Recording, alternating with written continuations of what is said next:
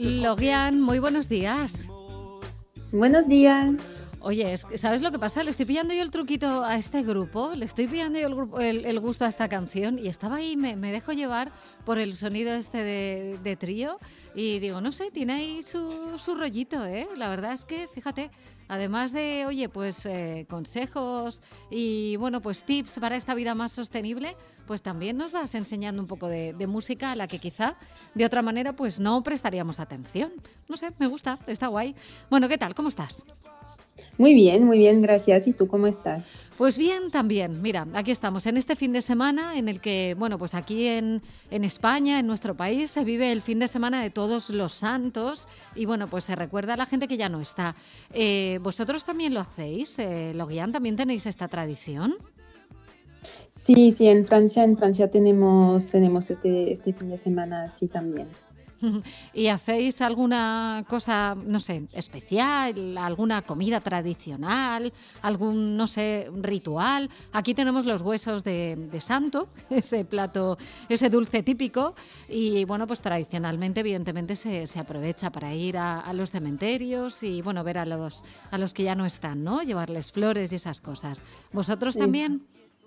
A ver, nosotros platos típicos para este momento del año no tenemos, pero sí que también tenemos esa tradición de ir a visitar eh, los cementerios, poner flores, etcétera. Eso sí.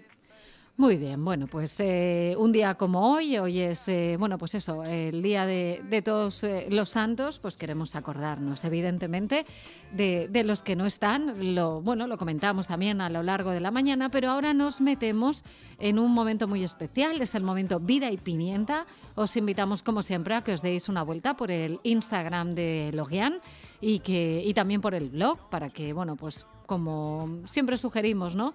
Saquéis esos pequeños eh, consejos que os pueden hacer que llevéis una vida, no sé, más sostenible, más cómoda y más verde, porque sí, somos un poquito verdes.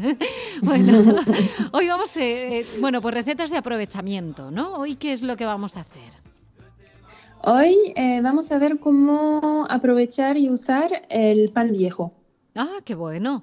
Bueno, aquí ya sabes que tradicionalmente hacemos las torrijas. En cuanto tenemos eh, pan duro, mi abuela hacía unas torrijas, además buenísimas, pero bueno, eh, es, una, es una receta que bueno, pues se hace en alguna época del año y tal, pero las has probado, ¿no? Imagino, las torrijas. Sí, que las tenemos también en Francia, que lo llamamos eh, pan, pan perdu, que es pan perdido. Ah. literalmente. Ah, qué bueno. claro. Y también lo hacéis así parecido, también lo mojáis, creo que es en leche, luego lo freís, azúcar, canela, todo esto. Sí, sí, exactamente. Justamente esa era, era la primera receta de la cual quería hablar porque sé que aquí se hace muchísimo y se, y se disfruta enormemente. Pues nada, pues vamos por la primera, que si no te desmonto yo todo el resto de la cocina de aprovechamiento hoy, ese pan duro que podemos hacer con él y hoy nos vas a sugerir hasta cuatro diferentes. Así que vamos a por la número uno. A ver, la número uno, entonces, como dijimos, torijas o eh, pan perdu, pan perdido en francés. Es un, y eso, como lo dijiste, es la receta por excelencia eh, para usar el pan viejo. Em, no sé si aquí es exactamente la misma receta, em, pero a ver, a ojo yo uso esas proporciones, más o menos. Un plato hondo de leche al cual le añado dos huevos y lo bato. Yo personalmente le añado un poquito de esencia de vainilla que le da sabor, pero un poquito, eh, unas gotitas nomás. Y preparo otro plato hondo en el cual pongo azúcar con un poco de canela. Eh, luego corto las rebanadas de pan y las pongo primero en la leche, eh, pero no demasiado porque si no sabemos que se desarma y no es posible hacer nada. Y luego pongo a freír en un sartén con abundante mantequilla. Eh, porque bueno, en Francia se usa mantequilla para absolutamente para todo. todo. ¿no? Respiráis mantequilla. exactamente. Entonces, una vez que eso está bien dorado de cada lado, lo cubro con el azúcar. Generalmente la tradición dice que se hace con pan. Yo tengo unas variantes que son deliciosas y que la verdad eh, aconsejo probar es hacerlo con brioche ah. o también con el panetone. Sí, bueno, el panetone, no, el, el, brioche sí que lo había oído, pero el panetone no, no se me habría ocurrido. Es que, y queda, queda súper rico una vez, porque a mí siempre me pasa en casa que compramos esos panetones grandes y siempre queda en algún momento un pedacito más duro. Entonces, con este pedacito más duro. Vale, pues buena idea. Yo creo que las hacemos en, general, yo creo, ¿no? Que las hacemos igual. O sea, más o menos, más mantequilla, menos mantequilla, vainilla sin vainilla. pero bueno, más o menos es lo, es lo mismo, ¿no? Es aprovechar de una manera muy dulce ese pan que de otra manera, bueno, pues a lo mejor no, no aprovecharíamos. Exactamente, y también para los que no lo tienen en mente, se puede hacer de forma salada. ¿Y qué le pones? Entonces, obviamente le sacas la vainilla, le sacas toda la parte del azúcar, simplemente pones a remojar en la leche con el huevo, lo pones a freír. Y luego lo puedes servir con jamón y queso, que es súper rico, que yo además pongo el queso en el sartén sobre el pan, así se va derritiendo, o con tomate y mozzarella, por ejemplo.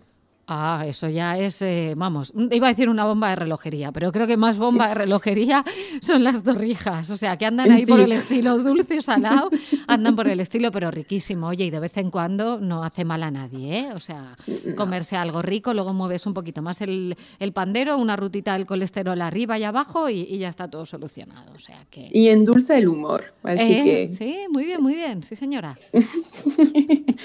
bueno, luego... Em, se pueden hacer también, bueno, los famosos y tan clásicos picatostes. Vale, riquísimos. Obviamente, porque a ver, es que hay, un dato que leí que me quedé muy sorprendida en cuanto al pan que se tira.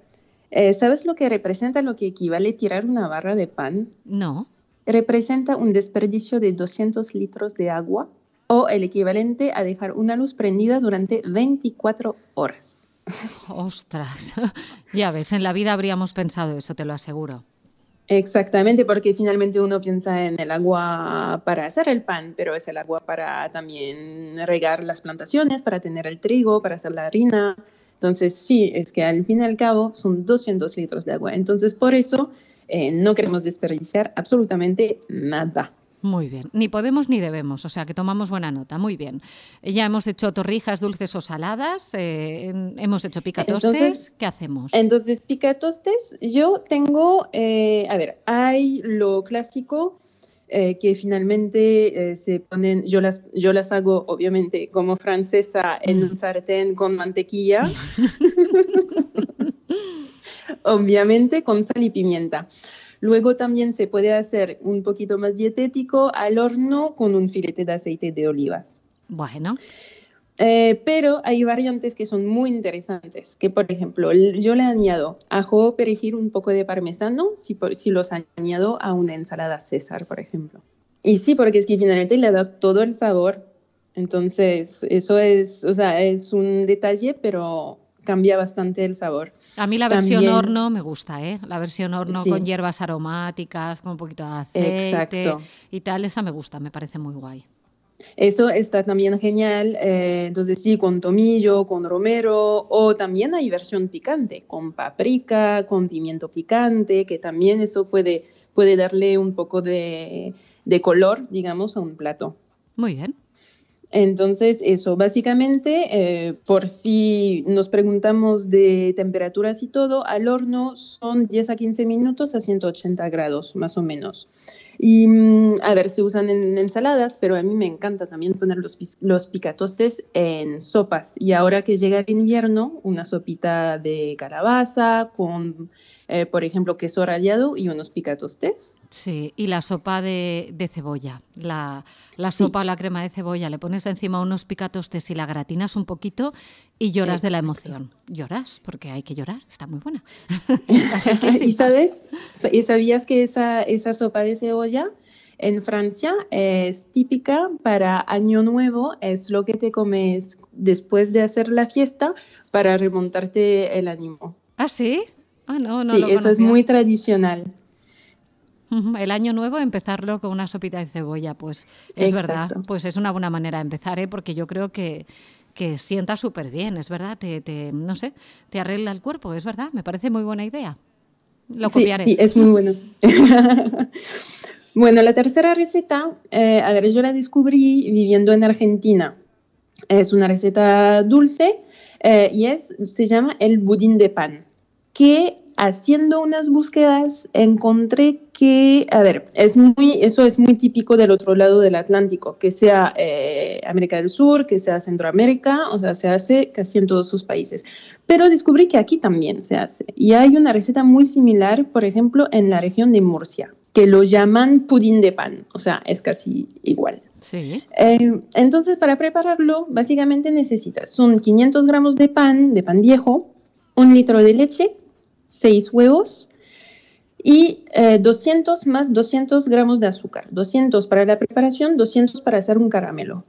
Y, a ver, un poco de esencia de vainilla y luego a gusto. Eh, ralladura de limón, ron, eh, uva pasa, nueces y generalmente se sirve en Argentina obviamente con una enorme cuchara de dulce de leche.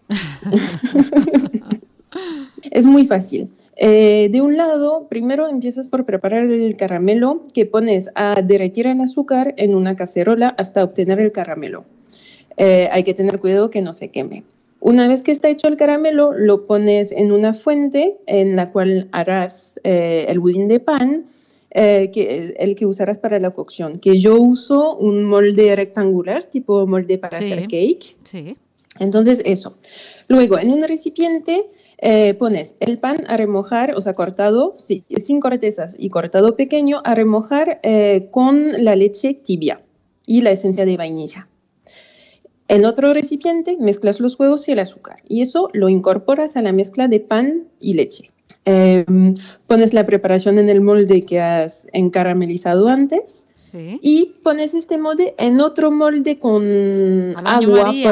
Exactamente, para que sea baño María al horno. Lo horneas por unos 50 minutos, minutos a 180 grados. Dejas enfriar y lo sacas del molde. Esto no lo había oído nunca. Sí que había oído típico pudding de, bueno, pues de las sobras de de bollería, ¿no? Las cafeterías o los hornos, cuando sobran curasanes, ensaimadas o tal, pues sí que te lo dicen, te dicen, es un pudding de tal. Y suele ser, no de las sobras, sino lo que se ha quedado duro del día anterior, que ya no está bueno, pues sí que hacen un, un pudín especial que la verdad es que está, también está muy rico. Cuando en los sitios que lo hacen bueno está muy bueno. Pero lo del pan me parece muy buena idea también, ¿eh?